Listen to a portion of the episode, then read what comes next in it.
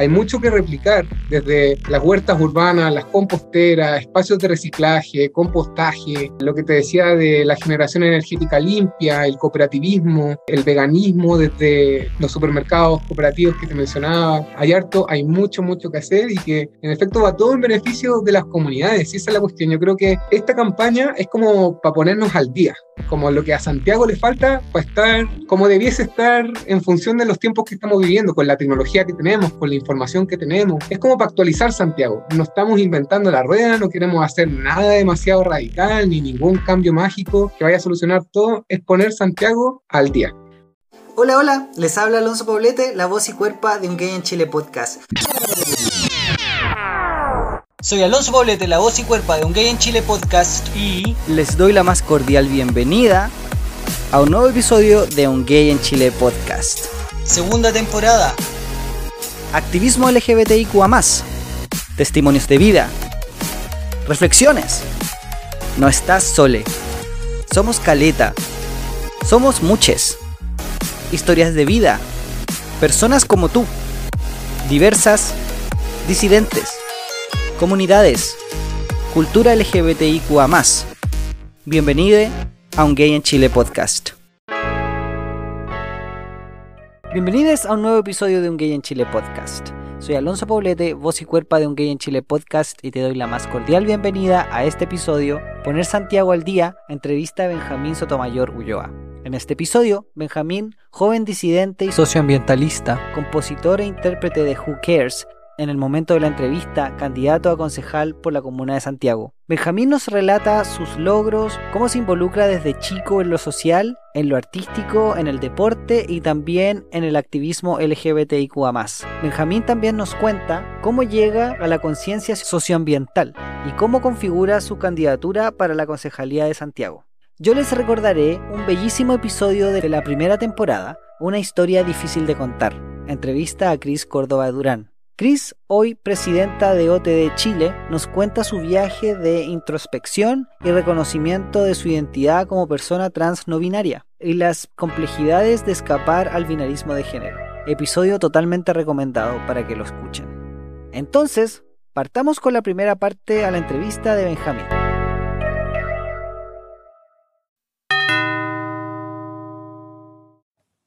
Hola, hola. El día de hoy, como siempre, les tengo un excelente invitado. Egresado de Ingeniería en Información y Control de Gestión, activista socioambiental y por la comunidad LGBTIQA, compositor e intérprete de Who Cares, candidato a concejal por la Municipalidad de Santiago. Bienvenido a Un Gay en Chile, Benjamín Sotomayor Ulloa. ¿Cómo estás?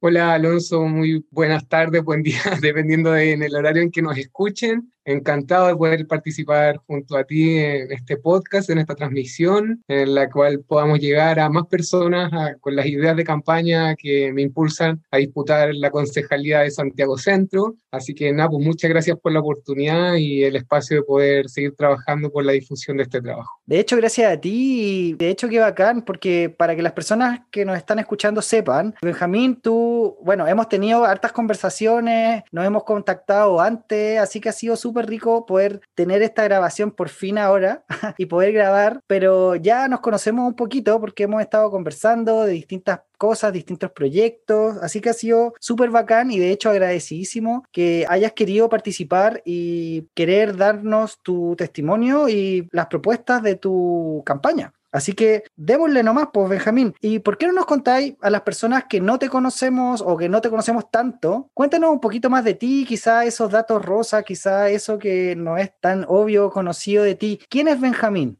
Bueno, siempre me cuesta empezar a describirme porque ¿para qué lado tiro, no? Deportista, fui preseleccionado nacional de voleibol en tercero, segundo medio, lo mismo que me llevó a representar a Chile como abanderado chileno en los Gay Games en Francia, París, el 2018, gracias a la beca que me otorgó la Federación Internacional de los Gay Games para poder viajar allá, porque si no, no hubiese podido en ningún caso poder costearme ese viaje. También soy activista socioambiental por los derechos de la madre tierra naturaleza y y ahí participo en el movimiento por las aguas y los territorios, MAT. De igual forma, soy activista por la democratización y la participación de todos en los procesos deliberativos y que en el fondo terminan rigiendo nuestras vidas y cómo comportarnos en convivencia comunitaria, por lo que sigo luchando por una legítima asamblea constituyente soberana que nos pertenezca a todos, en la que todos podamos participar y tener voz e incidencia dentro del proceso, por lo cual me articulo en el movimiento Asamblea Constituyente. De igual forma, dentro de la comunidad, desde que mm, reconocí mi orientación sexual, participo en la Marcha Disidente, donde coordino la comisión de articulación. De igual forma, en la universidad, en la Facultad de Economía y Negocios del lado de Chile, que ya al fin estoy terminando mi carrera, ya estoy en los últimos procesos. Fui partícipe del equipo fundador del Diversifen, el colectivo de diversidades sexuales de la Facultad de Economía, y también de la Secretaría de Diversidad y Disidencia sexuales y de género y afectiva de la Federación de la Universidad de Chile. Bueno, también fui dirigente estudiantil. En el 2011 formamos una asamblea de colegios particulares, donde nos fuimos a toma con tres colegios, esto, para el boom de lo que fue la revolución universitaria, seguíamos dando la pelea en la educación media, secundaria, por lo que era la educación pública de calidad, laica, financiada por el Estado. Y ahí también ese camino me mantuvo en la lucha también por una educación, acceso de todos, que no segregue, que no discrimine como lo hace actualmente. Y de ahí en adelante también asumí lo que fue la vicepresidencia del Centro Estudiante de Contador Auditor y Ingeniería en Información y Control de Gestión. Y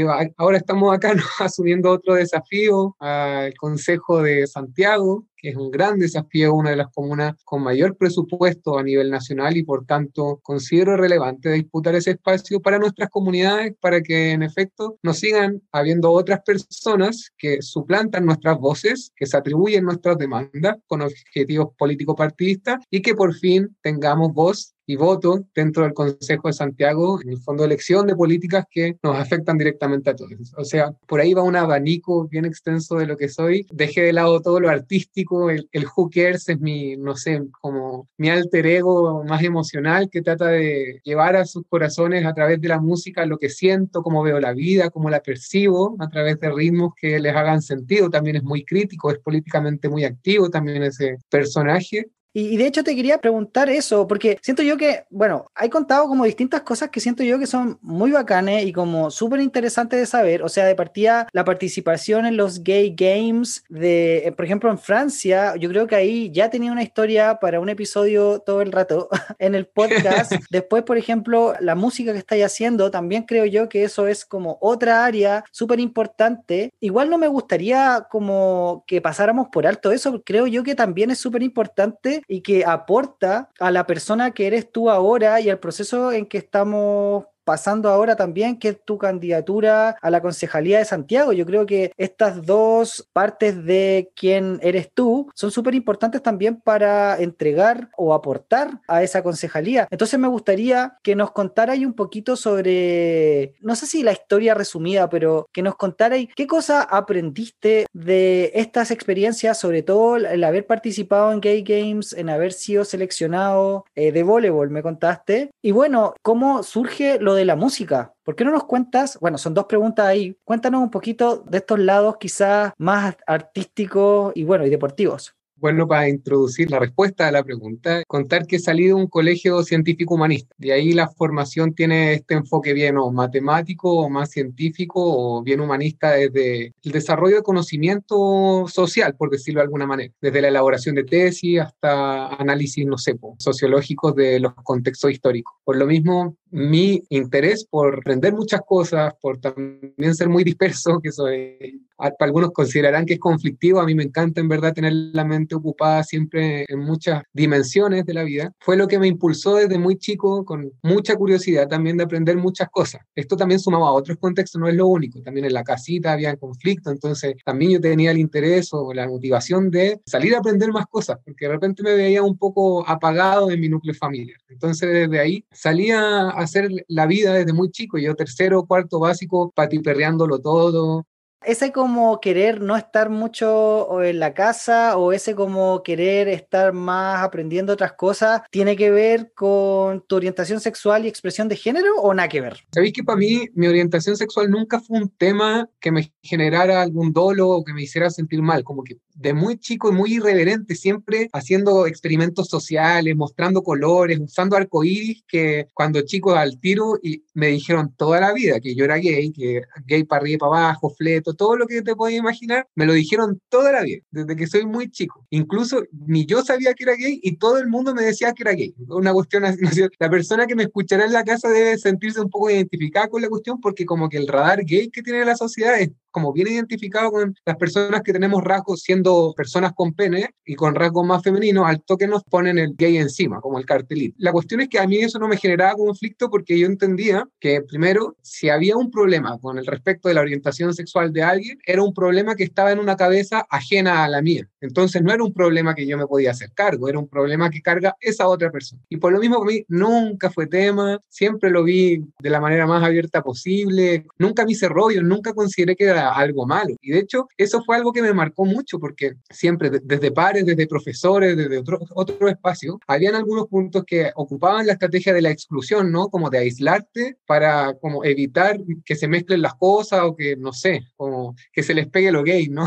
la ridícula, no sé, no sé lo que ocurría en sus cabezas, pero estaban nuestras estrategias como para dejarte aislado y evitar que hiciera algunas cosas, pero mi reverencia también como mis ganas de ir contra la corriente me hicieron hacer todo lo que quise, desde la arte, la cultura, el deporte, la política, por lo que contáis, está ahí como metido en todas, está ahí como en todas haciendo de todo. Totalmente, florero de mesa desde muy chico. Me acuerdo, imagínate, el, primer recuerdo que tuve como metido en política, yo kinder, kinder, presidente de curso, kinder, y con el proyecto de que quería que las mesas de todos los estudiantes, de todos los alumnos, estuviéramos en semicírculo, que no fuera en línea. Y ese fue el proyecto en Kinder que me hizo ser electo presidente, por un voto contra mi compañera la Bruna. No sé qué será de Bruna, pero espero que le vaya muy bien. Imagínate, de ahí muy chico metió tratando de hacer lo que me llamaba la atención, ¿no? Como de participar en todos los espacios en los que se pudiera, porque también tenía ideas que consideraba que podían ser útiles para el resto de mis compañeros. Imagínate, muy chico, le proponía a la profe que nos distribuyera por órdenes de nota, onda que nos sentara las mejores con las peores notas, así, mejor, peor, mejor, todas juntas, para que nos apoyáramos entre compañeros. Eso, kinder, po. Entonces, de ahí para arriba fue puro seguir trabajando, seguir proponiendo ideas, conversando con los compañeros, construcción colectiva desde como que tengo memoria al respecto. Y de aquí hasta la fecha tuve la oportunidad también de que en mi familia la condición económica me permitió desenvolverme de otra manera. En, efecto, yo no sufrí grandes falencias. Siempre tuve un techo y comida que me mantuvieran vivo. Entonces, ya eso te posiciona en un nivel de ventaja con respecto de la población chilena que es abismal. Entonces, mi despertar en la política fue muy chico también. En quinto, sexto básico, allanaron la casa de mi mejor amiga, los pacos, posterior a un montaje policial para inculpar a uno de sus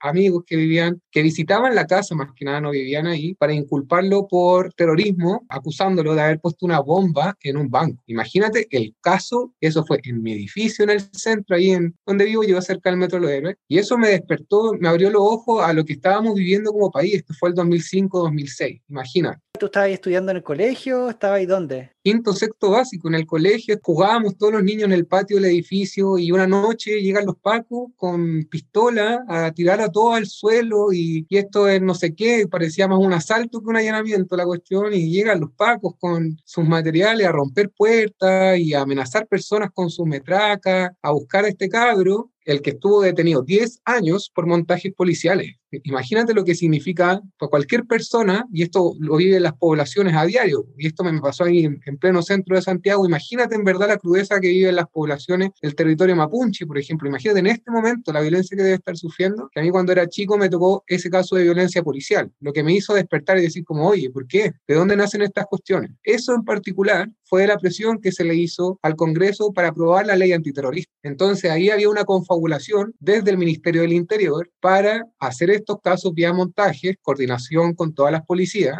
para justificar después y presionar al Congreso para que aprobara la ley antiterrorismo. Entonces, ese fue como mi despertar y muy chico también. Pues. Entonces, de ahí para adelante fue, hay que aprender mucho, hay que hacer muchas cosas, hay que estar muy bien instruido para en efecto enfrentar la cantidad de injusticias que se sufren en este país. Entonces, de ahí para adelante fue lo deportivo, por ejemplo, el voleibol lo descubrí también como en sexto, séptimo básico y tuve también la oportunidad por el colegio de llegar a aprender a jugar voleibol lo que también me permitió pasar a un club de vóley, el Club Prudencia, que lo amo mucho, me enseñó muchas cosas de todo lo que sé del vóley, y lo que me permitió después pasar a la selección de voleibol chilena, del segundo, tercero medio. En paralelo, la música, a mí me encantaba el teatro cuando era chico, me hubiese encantado haber estudiado actuación, pero también las deficiencias económicas no me lo permitían, ¿no es cierto? También estaba mucho este mito que siendo actor no iba a haber pan en la casa, entonces habían que tomar decisiones en cuanto al ambiente familiar también, que hay que mirar a largo plazo y hay que estudiar carreras que sean rentables según el mercado por supervivencia y ahí hay una cuestión que uno no, de repente es una cuestión que pasa por sobre uno, ¿no? Hay que mirar más a largo plazo porque también hay un entorno mucho más grande al cual hay que velar y cuidar pero afortunadamente tuve la oportunidad de seguir trabajando, desarrollando esta vista más artística desde el teatro, participé en un par de musicales también gracias al colegio, que nunca dejé de lado y que la sigo trabajando hasta el día de hoy desde el Hookers, con mi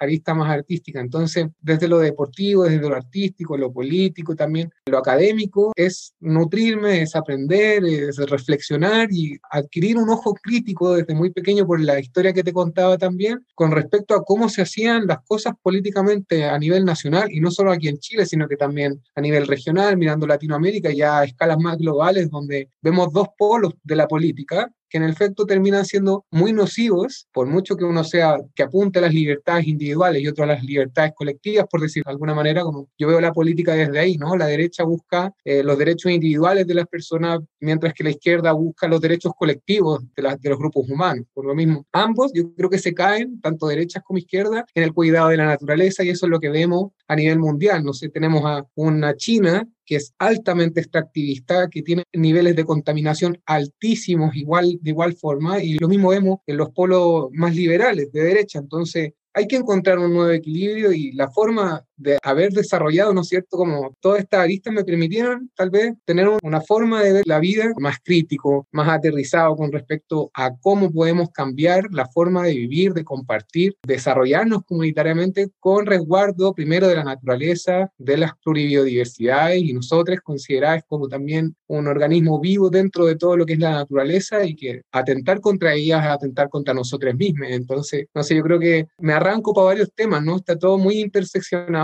pero desde lo cultural, desde lo artístico, tal vez intentar llegar con una perspectiva, un ojo diferente a la forma de proponer política, de ver las cosas y de trabajar para mejorar las condiciones de vida de las comunidades. Oye, Benjamín, me interesa mucho eso que mencionaste. Me interesa saber de dónde viene esa conciencia, porque yo creo que es algo que creo que las generaciones de ahora, quizás generaciones jóvenes, estoy pensando en una Greta Thunberg, una activista joven, por ejemplo, por el medio ambiente, lo tiene súper claro y muchas generaciones jóvenes, pero quizás no es algo que generaciones de más edad, quizás, no sé, 30, 40, 50 años tengan. Entonces mi pregunta es, ¿de dónde viene esa conciencia? ¿Cómo llegas a estas reflexiones y darte cuenta que en realidad el medio ambiente tiene que estar en el centro y tiene que ser lo principal? Porque sin una biosfera no podemos vivir, o sea, necesitamos primero cuidar nuestra casa, ¿sí o no? Definitivamente, estoy muy de acuerdo con tus palabras. Y la conciencia, el primer hecho que te contaba que me abre un poco los ojos a analizar la política nacional fue esto que me pasó muy chico, ¿no? El allanamiento a, la casa de mi mejor amiga había montajes policiales. Entonces eso ya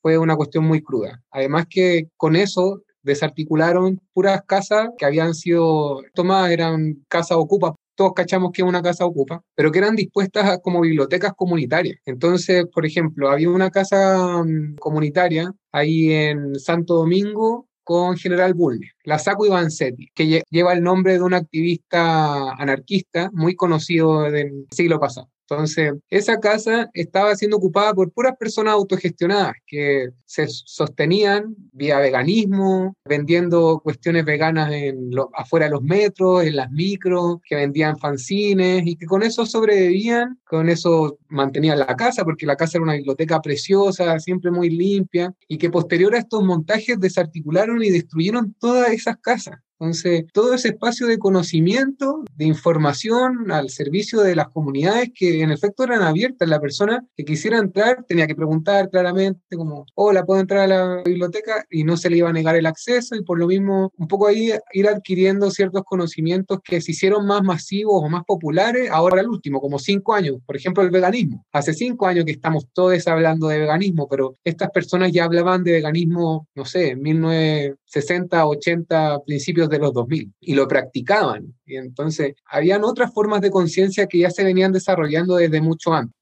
¿Cómo llegas a tener ese roce? Porque siento yo que para, no sé, quizás para ti eso tenía como una lógica, porque tú decías yo compartía con estas personas, pero pasa muchas veces que personas viven con gente muy cerca, quizás vecines, no sé, pero esa realidad no se ve. O sea, no sé si me explico, como que o simplemente tú miráis para el lado o no te involucráis. ¿Cómo llegáis tú a compartir con todas estas personas? ¿Era algo que venía de la familia? ¿Eran de tus amigues? ¿Era del colegio? ¿Cómo llegáis ahí? Porque que esté la casa ocupa o que estén estas personas viviendo ahí es una cosa, pero que tú interactúes con estas personas y no sé, te involucrís, que tengáis quizás conversaciones o que te metáis en la biblioteca es otra cosa. Ahora que me puse a recordar, porque ahora estamos yendo mucho más para atrás, pues porque hasta ahí estábamos como en sexto básico imagínate, 12 años. Y mucho más atrás, en el edificio donde yo crecí, tenía un grupo gigante de amigues y yo era el más chico de ese grupo de amigues. Entonces yo era el sushi para todo, ¿cachai? Cada vez que llegaba una niña nueve al edificio, a mí me decían, ya venga, tú eres el más chico, tenéis que ir a buscarlo. Entonces partía yo, imagínate, guagua, pues cuatro, tres años, cinco años, caminando así a tocar las puertas y como, hola, vimos que llegó una persona nueva, ¿puedes salir a jugar? O imagínate, primero adquirir la personalidad como para llegar a hablar con cualquier persona y todo ese show, como imagínate. Yo creo que por ahí parte todo. Mi grupo de amigas, que era gigante, muy diverso, muy rico también, amistades que mantengo hasta el día de hoy y que me hicieron desarrollar una personalidad bastante extrovertida, por decirlo de alguna manera, como bien empática. También lo que fue la incidencia de mi abuelita en mi desarrollo, bueno, ella tiene una formación, tengo una formación muy católica más cristiana que católica. Creíamos en, la imagen de Jesucristo como una persona muy entregada por las demás, con una alta empatía por las demás personas que lo llevó a morir en la cruz. Entonces, en base a esa enseñanza, también toda la motivación por conocer a los demás, por preocuparnos por los demás, que un poco ahí empiezo a encontrar mis primeros pasitos, mi primera formación en lo que hoy día me hace trabajar también por el bienestar social, por el buen vivir, también por los derechos de la madre tierra y así empezar a extrapolarlos también a toda la escala. Entonces, un poco de ahí viene esta cuestión de llegar así, cabro chico puntúo, hablar con más personas, de aprender nuevas cosas, también muy curioso, muy chico, muy curioso. Hasta el día de hoy quiero saber muchas, muchas cosas. Creo que el conocimiento es poder y para disputar o para empezar a cambiar ciertas cosas o incluso materializar las ideas que tengo para lograr y alcanzar el buen vivir, hay que saber muchas cosas, hay que aprender de muchas dimensiones de la vida y nunca quedarse quieto, ¿no es cierto? Nunca quedarse con solo lo que sabemos, sino que siempre ir a criticarlo, siempre ir a renovar y buscar más ideas. Y con respecto a lo que decías tú sobre la Greta Thunberg, por ejemplo, ella muy chica, con una gran conciencia ya global, ¿no? De lo que está pasando a escala planetaria. Y que yo no adquirí el conocimiento de la Greta ahora más viejo, porque tú, yo tengo 27 años y empecé a cambiar las costumbres alimenticias y me hice vegano hace 6, 5 años, porque no tengo muchos años tampoco, entonces igual llevo poquito tiempo en función del poquito tiempo que ya llevo viviendo, entonces, pero para mí es muy clave, por ejemplo, que el 2000 y que esto terminó de grabarse, ponte tú, el 98, si no me equivoco. Incluso este proyecto inicia en los 90, que es el documental que todos vimos, el de Al Gore, Una verdad que incomoda. El del típico video del osito polar que estaba solito en un trocito de hielo en el polo norte y que se le estaba derritiendo el hielo. Y pese a que todos vimos ese documental y que fue profundamente controversial, no cambiamos diametralmente las conductas de consumo energético, de emanación de gases de efecto invernadero y etcétera. Y eso es porque la adaptación al proceso como de nueva forma de hacer convivencia o de desarrollar energéticamente energías limpias, nuevas formas de desarrollar combustibles, etcétera, empezaron muy ahora, cuatro, cinco, seis años atrás. Ahora se empezaron a masificar por una cuestión de urgencia. O sea, estamos teniendo migrantes climáticos en todas las regiones del mundo. O sea, acabamos de ver lo que pasó ahora en el verano en San Alfonso, aquí en el cajón del Maipo, donde un aluvión destruyó la vida de cientos de familias y los dejó sin casa. Eso, esas personas son obligadas a migrar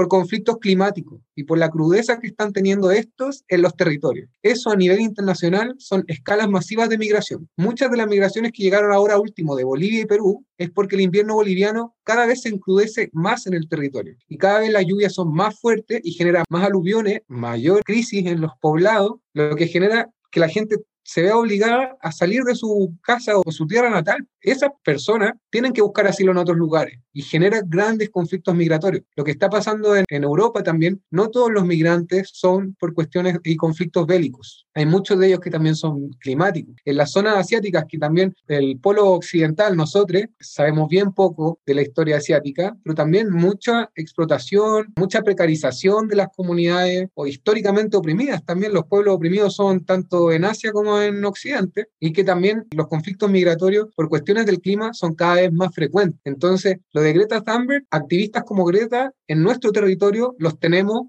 hace 100 años.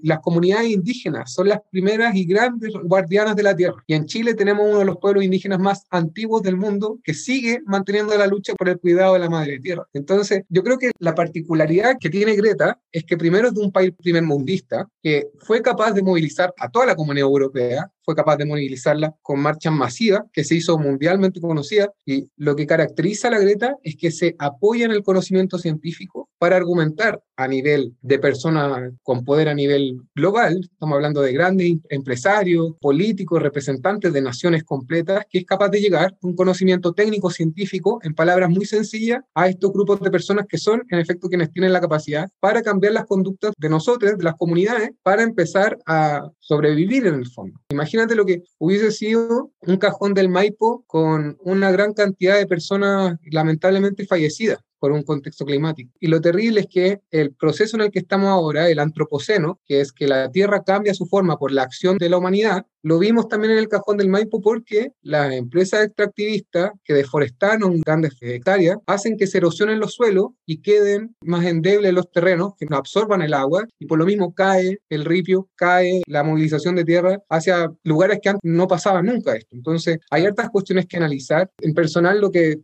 hablamos como de conciencia social o socioambiental o ecosocial, por decirlo de alguna manera, también nace de la mano por la instrucción, ¿no? A mí el documental, por ejemplo, que me hizo volcar al veganismo es What the Hell, que está en Netflix. Sufrí un infarto cerebral cuando tenía 17 años, siendo deportista seleccionado, supuestamente tenía una buena alimentación. Nadie entendió por qué un infarto siendo tan chico y yo lo atribuí 100% a la alimentación, que era altamente concentrada en carne. De ahí, gracias al documental, aprendí que hay una relación directa eh, entre el consumo de carne y las altas tasas de, primero, concentración de grasa, desórdenes en el procesamiento de azúcares y etcétera, y que en el mismo documental muestran que personas con cáncer, con diferentes patologías, al dejar el consumo de, de, carne, mejoran su calidad de vida de manera pero profundamente significativa. A mí ese documental me hizo clic y me hizo también modificar muchas de las conductas que tenía con respecto a la alimentación, lo que mejoró también mi capacidad deportiva, o sea, para mí el salto en el vóley es una cuestión fundamental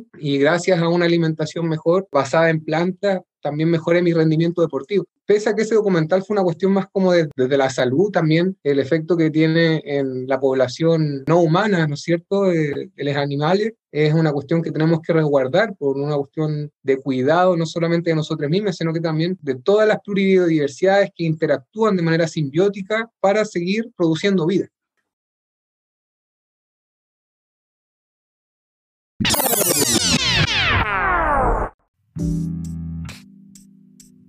Wow, siento que Benjamín las ha hecho todas. Activista disidente, artista, deportista, ambientalista, ha estado en muchas cosas y tener tanta perso desde súper chico. Me parece súper fuerte cómo llega esa sensación de hay que aprender mucho, saber de todo para enfrentar las injusticias de este país. Qué triste tener que sentir eso y siento eso es algo que es muy relacionable a la comunidad LGBTIQA esa hipervigilancia que tenemos, ese como radar y ese sentimiento de alerta todo el rato. Qué envidia en todo caso que haya podido jugar volei desde chico en el colegio y que haya participado en los Gay Games. Creo esa experiencia en sí debe haber sido súper potente. Ustedes saben que para mí salir aporta muchísimo porque te entrega una mirada diferente Me produce mucha admiración esa inquietud y curiosidad constante de querer conocer más y adentrarse involucrarse en temas sociales desde súper chico de Benjamín. Digno de admiración, un ejemplo a seguir.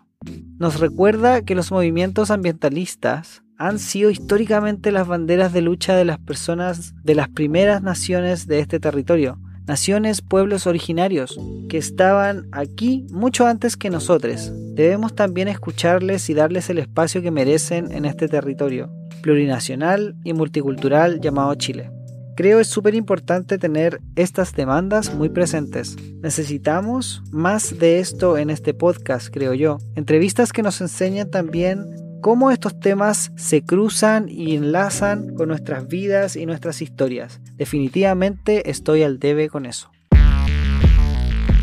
Ahora volviendo a la primera temporada, chiques, quiero remontarme a la entrevista tremenda de Chris Córdoba en Una historia difícil de contar. Chris nos dice que al ser trans no binaria sintió no ser suficientemente trans y la contradicción de incluso personas de la misma comunidad. Chris nos dice, esos comentarios me hacen sentir que mi historia no es suficiente. Hoy en día Chris es presidenta de la asociación OTD Chile, Asociación Organizando Transdiversidades, lo que me llena de orgullo. Creo la historia de Chris es una bellísima muestra de la vasta diversidad de experiencias que tenemos. Creo es una historia digna de ser recordada y si no la has escuchado, te invito a hacerlo. Escuchemos un trocito de la entrevista a Chris.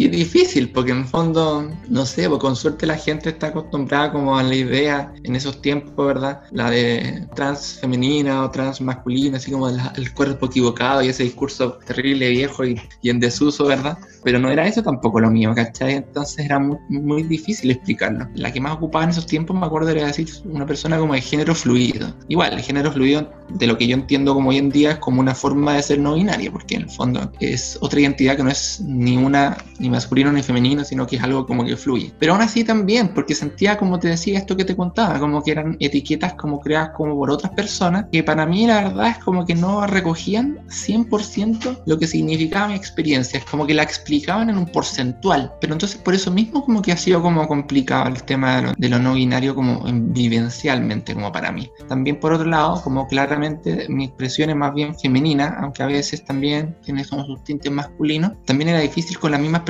no binarias. Me, pasó que, por ejemplo, algunas veces me estuve enterando, por ejemplo, de cosas que otras personas no binarias decían de mí, así como eran verdad muy binarias, como que no eran verdad no binarias. Y era como, chuta, yo decía, pero, o sea, se supone que la, esto tiene que ver con la identidad de género entonces, no es como necesariamente que yo me tenga que vestir ambiguamente para ser no binaria. O sea, se supone de que una cosa es la identidad, no binaria, masculina, femenina. Y la otra cosa es la expresión, que puede ser masculina, femenina o andrógena. Entonces, no, no todas las personas no binarias tienen que ser andrógenas como en su expresión. Me, me daba lata porque sentía como que era gente que ni me conocía y estaba cuestionando mi identidad muy nada que ver, o sea, yo, por eso te digo que mi historia es como, es una historia que me, me ha costado como contar a veces, porque que tenemos como estas vivencias más no binarias, como esto de no, de no ser suficientemente trans, como que tu identidad no es suficiente, tu historia no es suficiente, porque claro, tenéis como referencia las historias de, que no sé, porque desde tenían tres años, cinco años, como que sentían y siempre lo sintieron, y luego hacen las transiciones y toman hormonas o hacen cirugía. Yo no me he hecho ninguna cirugía, no tomo hormonas, entonces como que, de chuta, como, como me valido porque da la impresión que no soy suficientemente trans, ¿me entendí?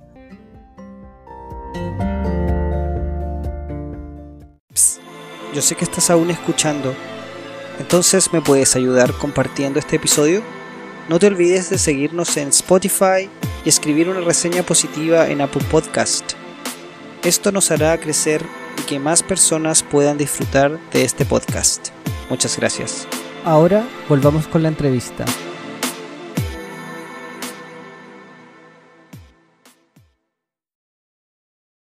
Te fuiste en mansa volada, me parece súper interesante y creo que es súper pertinente estar teniendo esta conversación porque creo yo, no sé si te pasa a ti, yo no sé, quizás te mueves en grupos de personas que todas las personas quizás piensan muy similar a ti y siento yo que todo lo que me dices tiene mucho sentido para mí, pero una cosa es eso, es como cuando dijiste el documental de Al Gore, decir el, el osito polar y como, oh, qué penita, pero voy a seguir haciendo lo mismo de siempre. Y también muchos documentales mostraban o muestran que, claro, yo como persona natural puedo hacer cambios que son ciertos, impactan, pero ese cambio como yo persona no es tan grande como el cambio que se hace desde una política, desde una nueva regulación a nivel nacional. Y hablando del nivel global. Te fuiste a un plano global. Tú estás como candidato a la concejalía de Santiago, que es algo súper local. Entonces, me gustaría traerte ahora, ¿cachai? De lo macro a lo micro, que tampoco es tan micro, Santiago. Entonces, me gustaría que nos contaras ahí, en Santiago, cuáles son las problemáticas que ves tú que Santiago tiene en general? Y la segunda patita de la pregunta, ¿cuáles son las problemáticas que ves tú en especial en las personas de la diversidad sexual, disidencias sexuales, LGBTIQA?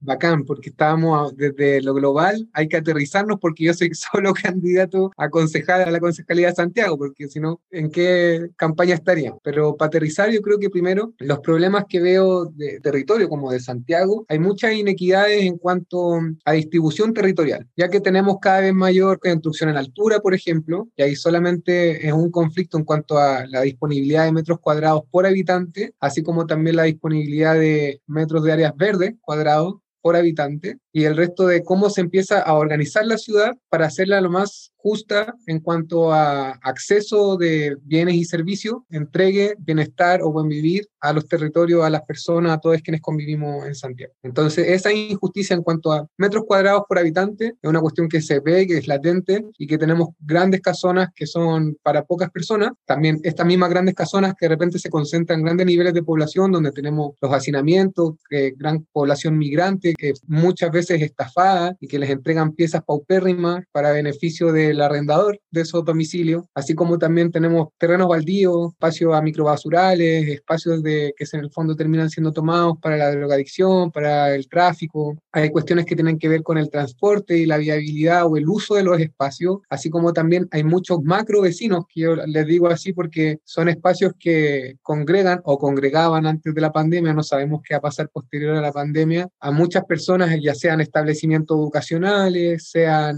espacios de trabajo, espacios municipales de trabajo también, eh, que son estos edificios grandotes, de repente ponte tú, los que se ven viendo por la Alameda, pues, tenéis la Torrentel, por ejemplo, ahí está, no sé, pues, el sindicato del metro, o ciertos colegios, el Sagrados Corazones, la Monati, que estamos para adentro, y que son espacios que se ocupan para ciertas situaciones, pero que se dejan de ocupar. Los fines de semana, por ejemplo, están tirados todos estos recintos. Y ahí empezamos a ver cuestiones de la inequidad y la distribución territorial en función de las personas que vivimos en Santiago. Ahora, en particular, ¿Por qué me quiero meter solo en ese tema? Yo creo que las problemáticas son multidimensionales, ¿no? Y que no solamente se ven desde lo territorial, sino que también hay cuestión en cuanto a la información, al acceso a los bienes y servicios, ya sea por desconocimiento, porque no sabíamos que existían esos espacios, porque entre todo lo que pasa, entre el trabajo, entre el cuidado de la familia y etcétera, desconocemos muchas cosas también. Y desde ahí empezar a construir el resto de los puntos que es necesario trabajar en Santiago para avanzar hacia un buen vivir reconociendo estos puntos como temas álgidos. Con respecto a la población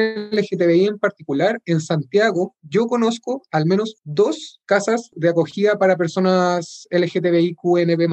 La obsidiana y la escalera. La obsidiana la desalojaron para el 8M. Justo para el 8-9M desalojaron a las compañeras de obsidiana. Las compañeras de la casa escalera están con orden de desalojo también. Entonces ahí hay primero problemas habitacionales. De nuevo caemos en las inequidades de la distribución territorial por según metro cuadrado para habitante. Y ahí todo lo que tiene que ver con la discriminación que siguen sufriendo nuestras comunidades en sus primeros hogares, que son expulsadas de sus casas porque son discriminadas, no son aceptadas por su orientación sexual o su identidad de género. Entonces ahí ese factor en particular que hay falta de apoyo en cuanto a los núcleos familiares, falta de, en el fondo, aceptación por nuestra diversidad, por nuestra disidencia, es lo que en efecto termina gatillando conflictos multidimensionales, como te decía, que se podrían agrupar dentro del factor económico. Y eso, la falta de apoyo en el primer núcleo, que es el hogar, es el que termina gatillando conflictos desde lo educacional. Nuestras comunidades, al ser discriminadas y excluidas de la mayoría de los espacios, en el educacional sobre todo, termina sufriendo cuestiones que la población heterosexual no sufre. Por ejemplo, que no terminemos los colegios. Hay una gran tasa de nuestra comunidad y la mayoría de las personas que no terminan el colegio pertenecen también a nuestras comunidades por la misma discriminación que sufrimos por nuestros padres o por docentes. Ese factor, que no terminemos el colegio, termina significando que no entremos a la universidad o algún instituto técnico profesional, lo que afecta de manera significativa al resto de nuestras vidas, a los salarios, a la calidad de vida, qué herramientas adquirimos para resolver los problemas que sufrimos a diario. Entonces, de ahí, desde el factor económico, se distribuyen todos los demás problemas que vemos, que de repente lo que también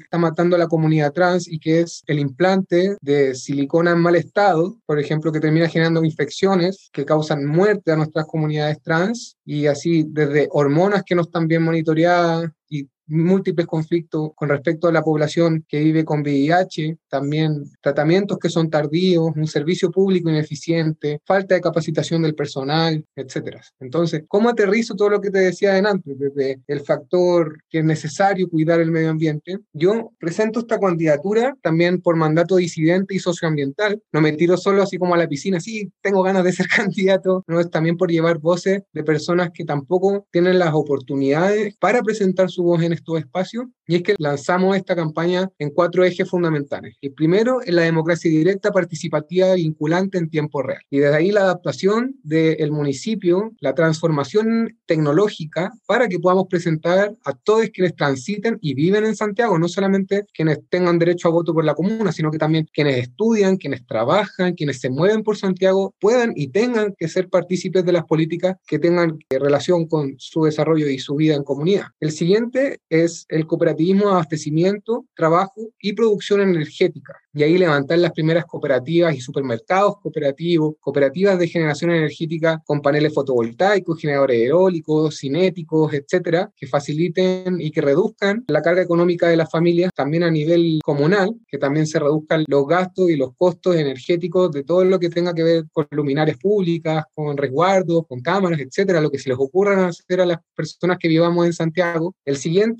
es un Santiago eco y transfeminista que apunte a la educación, a la supervivencia de nuestras comunidades, porque recordemos también el caso de Isabel, la compañera que fue asesinada por el mexicano. No sé si recordarás ese caso, amigo de Sebastián Izquierdo, o sea, tenemos grupos de ultraderecha organizados dentro de la comuna de Santiago que son capaces de arrebatar vidas de compañeras y compañeros dentro del territorio y que por lo mismo seguir avanzando en la educación en esta materia. El eco transfeminismo por la supervivencia de nuestra comunidad es urgente y se me queda uno en el tintero y es el último, ahí está, Santiago, preparada esto es para enfrentar los cambios desde lo psico, físico, emocional. Y ahí desde primero entender a nuestros cuerpos como el primer territorio que tenemos que resguardar. Tenemos que cuidarlo desde mantenerlo activo físicamente, que tengamos una alimentación que apunte en una vía que nos permita mantener la energía a tope, estar todo el rato conscientes de lo que vivimos a diario, para también tener las capacidades para analizar nuestro microentorno, nuestros hogares, para también extrapolarlo a lo que sea la convivencia comunitaria. Entonces, desde esos cuatro ejes, tratar de avanzar en el desarrollo de una comunidad amable, cariñosa, amorosa, inclusiva, diversa, respetuosa con las diversidades, con la naturaleza, con el espacio que habita, y así tal vez llevar y impulsar a Santiago hacia una nueva forma de ver la convivencia comunitaria y que sea tal vez referente de lo que puede hacerse del territorio tanto regional, tal vez nacional e incluso a nivel latinoamericano. Entonces, hay mucho que replicar desde las huertas urbanas, las composteras, espacios de reciclaje, compostaje, lo que te decía de la generación energética limpia, el cooperativismo, el veganismo desde los supermercados cooperativos que te mencionaba. Hay harto, hay mucho, mucho que hacer y que en efecto va todo en beneficio de las comunidades. Y esa es la cuestión. Yo creo que esta campaña es como para ponernos al día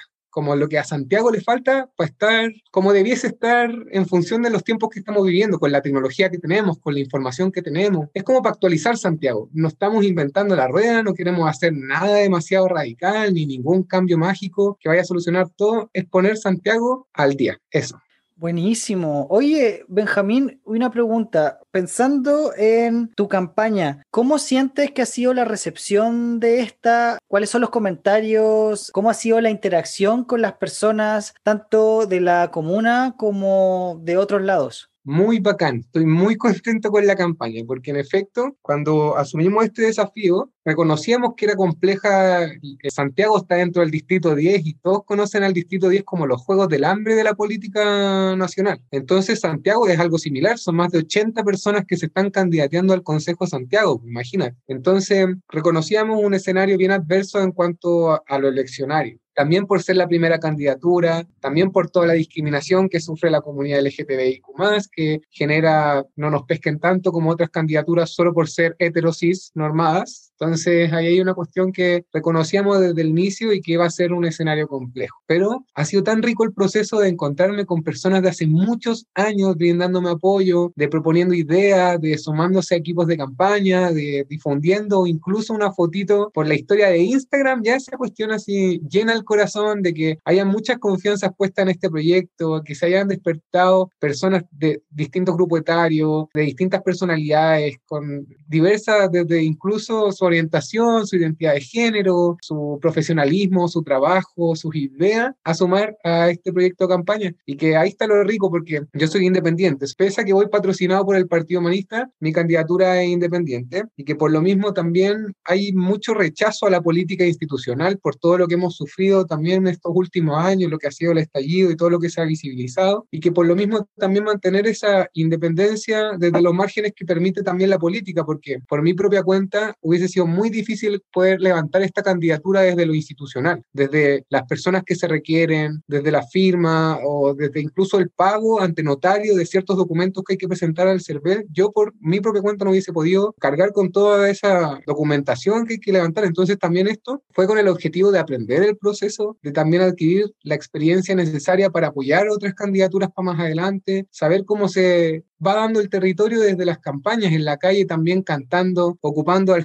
Hookers ahí para hacer campaña en la feria. Una recepción increíble, mucho cariño, la gente se lo toma con buena onda, mucho respeto. También lo que significa que también el tiempo que podíamos hacer campaña en la calle, lo que significaba llevar el arte a la calle también en tiempos donde toda la represión se estaba viviendo heavy. O sea, lo que le pasó al compa en Panguipulli, que lo mataron los carabineros porque estaba con sus cuchillos. O sea, eso represión al arte callejero y de nuevo con la campaña ser arte callejero, contestatario, político, es un acto para mí como bien envalentonador y que ojalá sea también calorcito, por decirlo de alguna manera, para los corazones de las personas que iban en ese momento en la feria escuchando tal vez una canción que le moviera el piso, le trajera recuerdos lindos. Entonces, ha sido un proceso hermoso. y lo he pasado a dulce y a gras también porque de repente uno mira como, pucha, la competencia está heavy y qué pena que nos tengamos que ver como competencia. Es una cuestión que a mí me carga, tener que mirar para el lado y decir, pucha, mi competencia, pero en verdad no, porque todas las personas, no todas, debo reconocer, yo con la derecha ni a misa, en verdad, las personas que se están candidateando por el buen vivir, personas que trabajaron por la alcaldía constituyente en Santiago, son personas que se han camiseteado por un desarrollo de la comuna que es horizontal, que es diverso, que es inclusivo, que es rico, que es cuidadoso con la naturaleza. Entonces, hay personas que se la están jugando todas y ha sido bacán encontrarlas en el proceso, decirles como compa, si te puedo apañar en algo, si puedo estar ahí para ti, aquí estoy. Así que ha sido como rico, en verdad. Lo agraz del proceso es de repente mirarse como en la desconfianza decir como, pucha, en verdad, hay tantas personas capacitadas como por qué yo debería ser la que encabece o la que sea electa en el proceso, pero también ahí está toda la gente que brinda su apoyo, que entrega su cariño y te dice como, me ha dicho personalmente como, hijita, tírale para arriba, lleva años trabajando en la comuna y he hecho cuestiones como por todos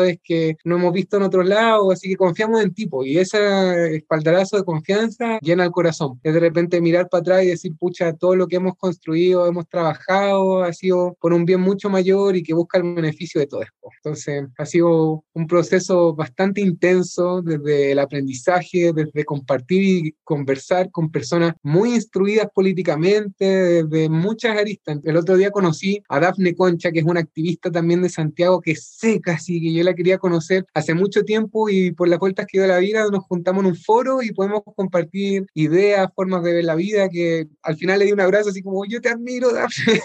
así que ha sido sido acá en el proceso, en verdad. De todo, harto que reflexionar también y en el fondo la vida nos trajo acá para dar lo mejor de nosotros en este proceso y llevar nuestras voces también a la política institucional para que no nos vuelvan a pasar por encima. Si ahí hay cuestiones que nuestras comunidades, por primera vez en la historia, tienen que estar como una prioridad urgente porque lo necesitamos y espero estar a la altura de llevar estos deseos, estas necesidades a la política institucional de manera urgente.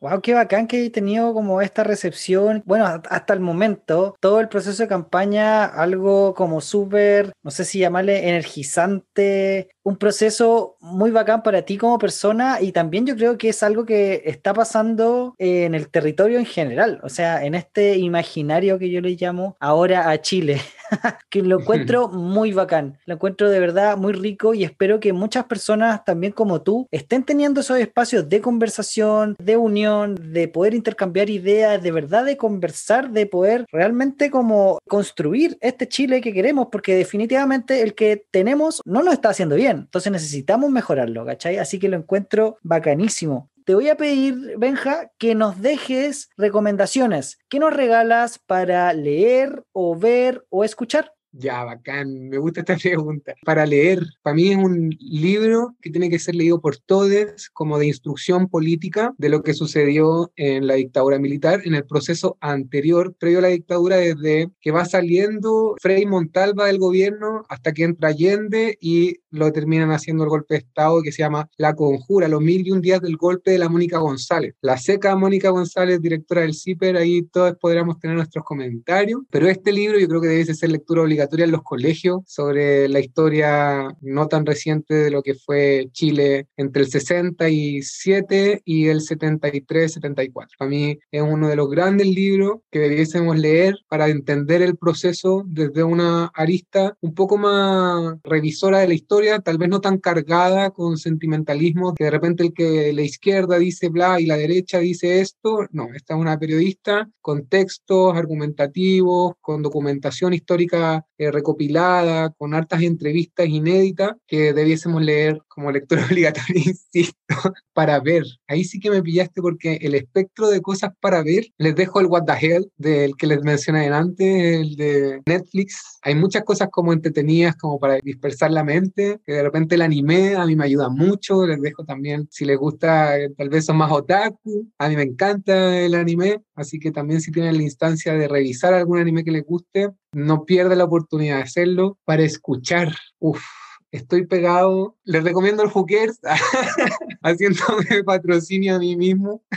Escuchen el disco que estoy preparando para agosto. Ojalá todo resulte en función de los tiempos. También todo va cambiando. El escenario está súper inestable. Hay mucha incertidumbre en cuanto a lo que pase nacionalmente, desde la pandemia, desde la crisis política, la convención constitucional. Todo puede cambiar, pero estamos trabajando para que salga el disco lo antes posible. Se va a llamar Comodín Who Cares, el primer disco como solista que estamos preparando para ustedes, ojalá les encante. Y mm, a mí me llena el corazón desde la Mercedes Sosa, el Alex Zambantes, la Javiera Mena y el pop, a mí me encanta el pop, me encanta ahora la Dualipa, ponte tú, me encanta, va a dispersar la mente. Y mm, nada, pues Benja, estamos llegando al final de la entrevista y me gustaría que nos dijeras, ¿hay algo más que resaltar, destacar, algo que se nos haya quedado en el tintero o nos quieres dejar un último mensaje? Para despedirme, primero muchas gracias Alonso por este espacio, por esta conversación. Las preguntas fueron muy diversas, muy ricas, lo pasé muy bien conversando contigo, en verdad. Es rico hacer estos ejercicios como de retrospectivos, de análisis, un poco de cómo llegamos hasta acá, ¿no? O sea, hacer este análisis análisis del cuáles fueron las seguidillas de acontecimientos que me trajeron acá es una experiencia que no hago a diario, la reflexión de repente es algo que debiésemos hacer más, meditar, sería una cuestión muy sano para todos, pero también los tiempos que nos acontecen están complejos incluso para hacer estos ejercicios de reflexión, así que te lo agradezco mucho, para un poco reforzar la idea de que el Chile que están haciendo es tarea de todos, lo estamos construyendo todos, desde el diálogo que hacemos hasta el diálogo que no tenemos, o sea, incluso abstenernos de conversar y de compartir compartir nos hace cómplices de un sistema que no nos gusta y por lo mismo tenemos que dar nuestra voz, tomar nuestro poder. Somos poderosas, somos poderosos, tenemos que ser conscientes del poder que tenemos. O sea, lo que hicimos el 2019 fue un acto de poder inmenso de todos y no necesariamente teníamos liderazgo ni alguien que nos dijera lo que teníamos que hacer, lo sentíamos en el pecho lo hicimos. Y así pusimos en jaque un sistema entero nefasto está al servicio de un puñadito de personas y que de a poco, ojalá no fuera de a poco porque las cuestiones son urgentes, pero de a poco vamos viendo los frutos de lo que fue esa revolución. Y tenemos que seguir trabajando para que estos frutos se materialicen en semillas que vuelvan a florecer más adelante con árboles aún más frondosos. Entonces, hay mucho trabajo que hacer, hay muchas ideas que proponer y la cuestión es que incluso lo que estamos viendo de la democracia representativa hay que empezar a superarlo. Ya basta de los líderes mesiánicos y personas que tienen la solución de todo. No, hay momentos en los cuales tenemos que ponernos firmes y decir,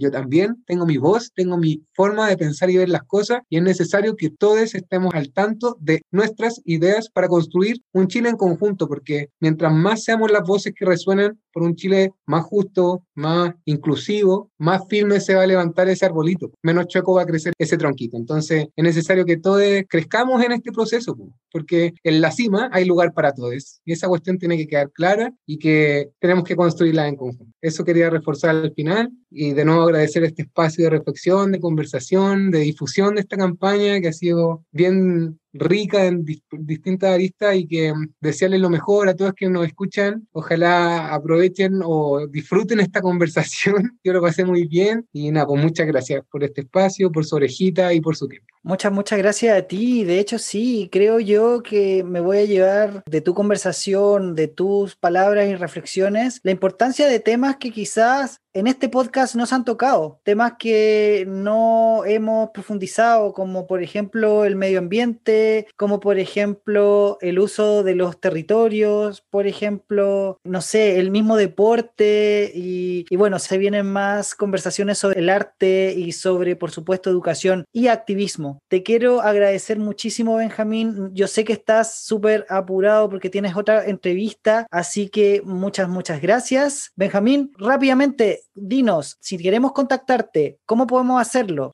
Un rato en las redes sociales, en Instagram, Benjamín Rafael, todo junto. En Twitter, Benja-Sotomayor. En Facebook, mi nombre y apellido completo, Benjamín Rafael Sotomayor y yo. ¿Qué más? Who Cares, como J-U-K-E-R-S. También búsquenlo en, en YouTube, en Instagram también. Y mm, correo, bj.sotomayor.gmail.com. Es el Súper, vamos a poner entonces tus contactos en la descripción de este episodio. Y Benja, nos estamos escuchando. Cuídate, que estés muy bien. Igual, un besote gigante y gracias por este espacio. Cuídense mucho.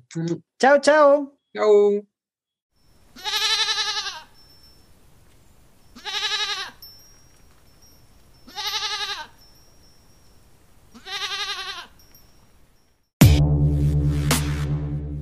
Cabres, yo quiero quedarme con el gran mensaje del título del episodio. Creo que poner a la comuna de Santiago y a la ciudad de Santiago al día es extremadamente urgente. A Chile en general. Necesitamos avanzar en muchas áreas, pero tengo esperanza. Ya estamos viviendo tiempos de cambios globales y locales. Lo micro y lo macro son ambos espacios que no podemos descuidar. Nos lo dice Benjamín. Tenemos que cuidar también nuestro territorio principal primordial que es primero nuestras cuerpas.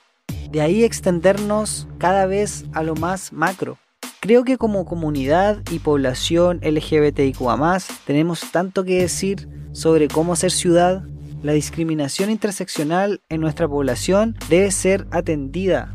Podemos lograr estos cambios si es que estamos presentes en todos los espacios. Qué importante todo lo que Benjamín propone con sus propuestas un Santiago eco transfeminista que eduque y cuide a sus comunidades. Totalmente de acuerdo. Qué bello sería lograr que este territorio fuera una muestra de lo que se puede lograr cuando todos unimos fuerzas. Sabemos que hay muchas personas que están capacitadas, que están también haciendo muchas cosas bacanes, personas instruidas, poder compartir ideas. Creo el proceso que Benjamín ha tenido ha sido muy enriquecedor. Nos lo dice Benjamín y yo también lo quiero decir aquí. Quiero agradecer a este proceso, agradecer a todos los candidatos que confiaron sus historias aquí, en este podcast. Agradecerles sus palabras, su arduo trabajo, tanto en territorios como en medios. Personas que no descansaron para poder difundir los mensajes y las propuestas de mejoras, tanto en concejalías como para escribir la nueva constitución. Yo no creo antes haber estado tan presente en una elección y en una campaña electoral. Jamás creo haber podido hablar tanto de política, modelos, propuestas, ideas, y me parece todo esto muy entretenido, algo que me gustaría seguir explorando. Pensaba que si estas elecciones no hubiesen ocurrido, no hubiésemos tenido el honor y placer de haber escuchado todas estas voces. Rodrigo Mallea, Distrito 9, Constanza Valdés, Distrito 7, Jorge Campuzano, Concejalía de La Serena, Juan Enrique Pi, Distrito 11, Sergio Córdoba, Concejalía de la Florida, Felipe Pino, Distrito 24, Mariana González, Distrito 13, Alejandra Toledo, Distrito 6, Camilo Carrasco, Concejalía de Concepción, Yancu Cordescu, Distrito 16, Francisco Retamal, Concejalía de Independencia, Daniela Cisternas, Concejalía de Quillota, Camila Castillo, Distrito 2, Pamela Contreras, Distrito 7, Javier Ayarza Permiso, Distrito 10, Dagoberto Huerta, Distrito 16, Pablo Rodríguez, Distrito 20, Edgar Esperriel, Distrito 12, Guido Lillo, Distrito 20, Vicente Gutiérrez, Concejalía de Ñuñoa, y a Benjamín Sotomayor, Concejalía de Santiago. Parecen ser muchos nombres, pero son solo una pequeña, ínfima muestra de todas las personas que somos y de todos los candidatos que hubieron en este proceso. Muchas gracias por haber confiado y dado una entrevista. Y a ustedes, auditores, gracias por seguir escuchando, por quedarse hasta aquí, por compartir nuestras historias, testimonios y voces al escucharnos y compartirlas con amigues, conocides o familia. Para terminar esta maratónica campaña de crecimiento de este podcast, les quiero presentar a alguien que me ayudó muchísimo a poder lograr concretar los episodios que ustedes han escuchado. Gracias a su trabajo he podido cumplir la promesa de subir todos los episodios antes de las elecciones.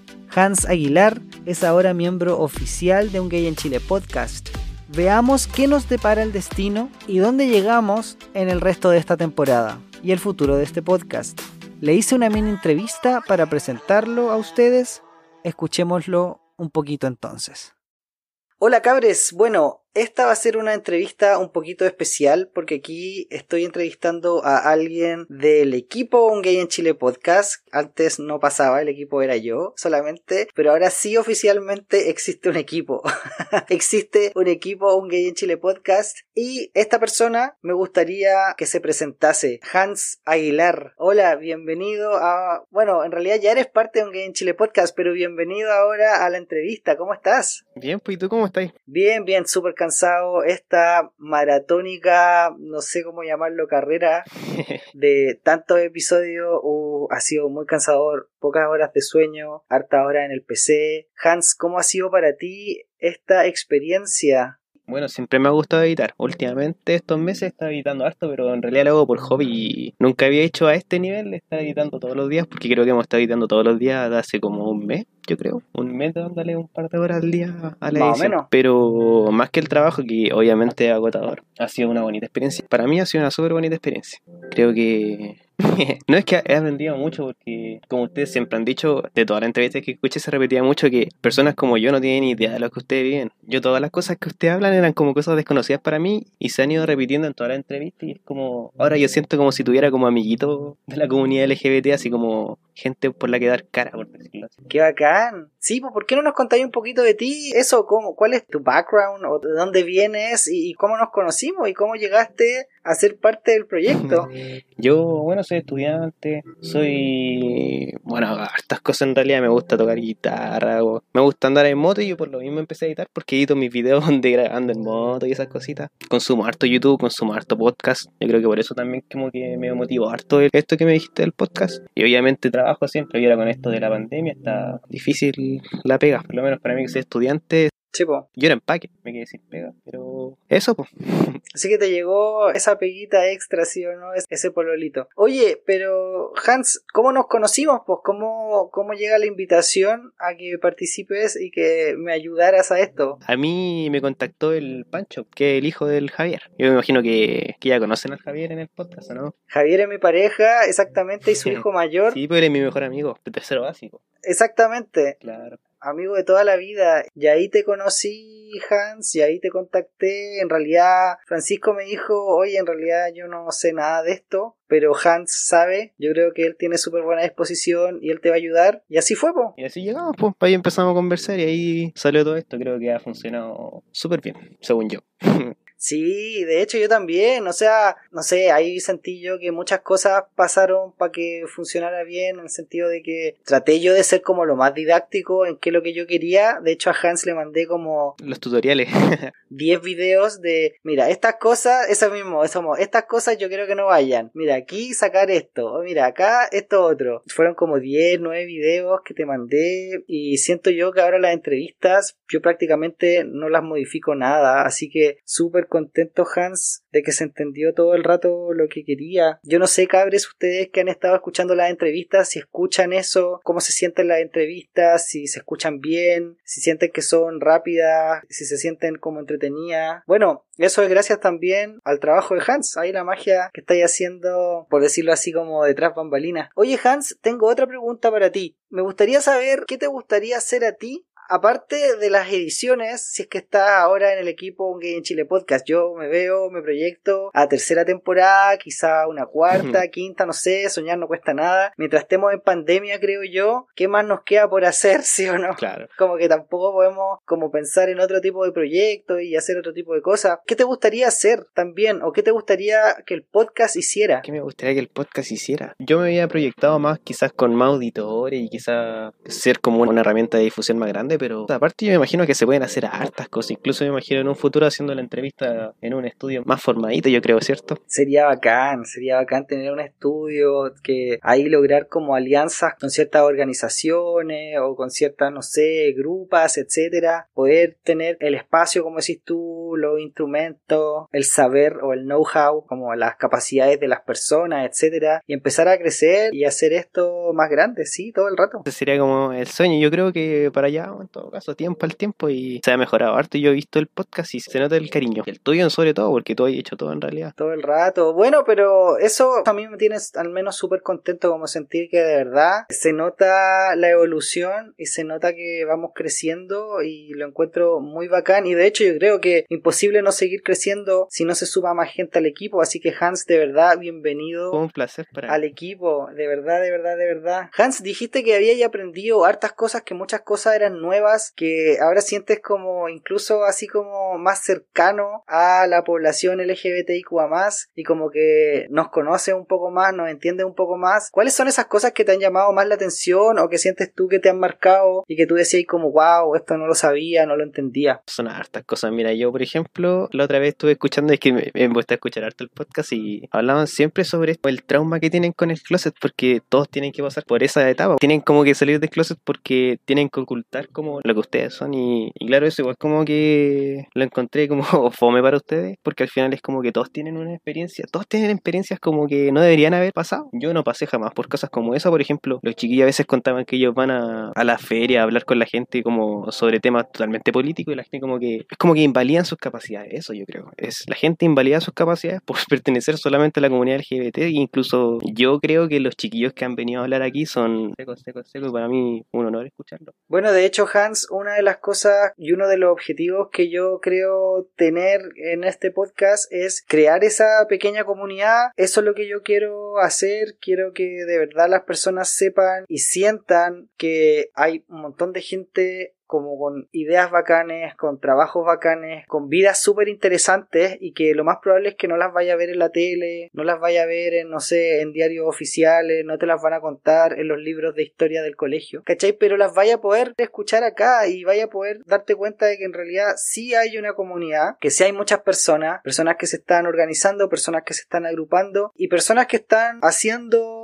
yo diría como grandes cambios, algunos quizás otros no tan grandes, pero están haciendo cosas, ¿cachai? Entonces para mí eso es súper importante, como sentir de que en un momento tú decís como, oye, no sé nada de, no sé, la comunidad, no sé, asexual, ¿cachai? ¿Dónde empezar? Bueno, aparte de Google, ¿cachai? Que te escuché exactamente un episodio y que tú digas como, wow, ahora puedo escuchar la experiencia y la visión de una persona o de dos personas, o ahora puedo sentirme un poquito más identificado, identificada, identificada con estas personas. Yo eso lo encuentro como sin precio, o sea, de verdad que sí. Hans, esta va a ser una entrevista cortita porque más que nada quería agradecerte muchísimo el trabajo que hay hecho. Sin ti no hubiese podido lograr Nika, Nika, ni cagando el haber llegado a publicar tres episodios tres episodios tan rápido. O sea, jamás, jamás Hans, así que de verdad. Un gusto haberte ayudado. Y gracias a ti por la oportunidad también. Muy agradecido, ¿no? Yo de verdad feliz de haber trabajado contigo. Y Hans, me gustaría que nos dejaras un mensaje para las personas que te estamos escuchando y te estamos conociendo. ¿Un mensaje? Sí.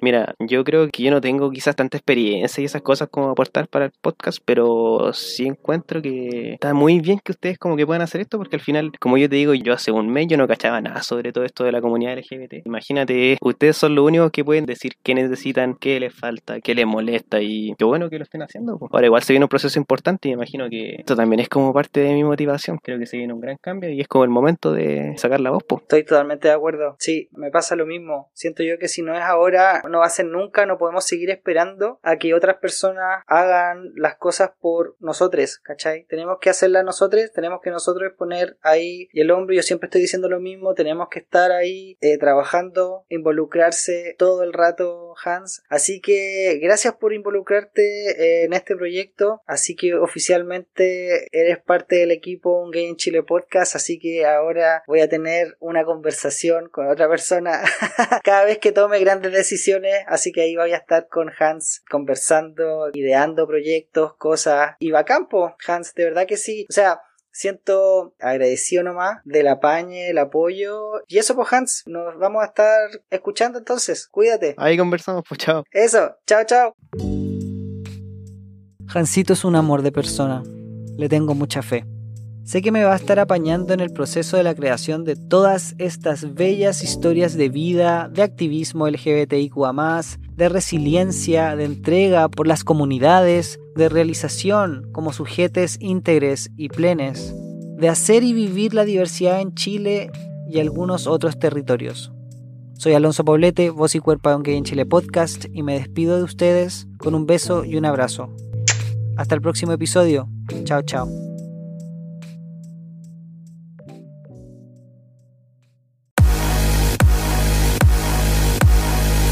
¿Qué te pareció este episodio? ¿Te gustó? Entonces por favor compártelo y dale una crítica positiva en Apple Podcast. Síguenos en Spotify y si quieres ser parte del equipo Un Gay en Chile Podcast o darme una entrevista o participar y colaborar, como tú quieras. Sígueme en Instagram, Un Gay en Chile Podcast, Facebook, Un Gay en Chile Podcast, Twitter y TikTok. Nos estamos escuchando. Besos. Chao, chao.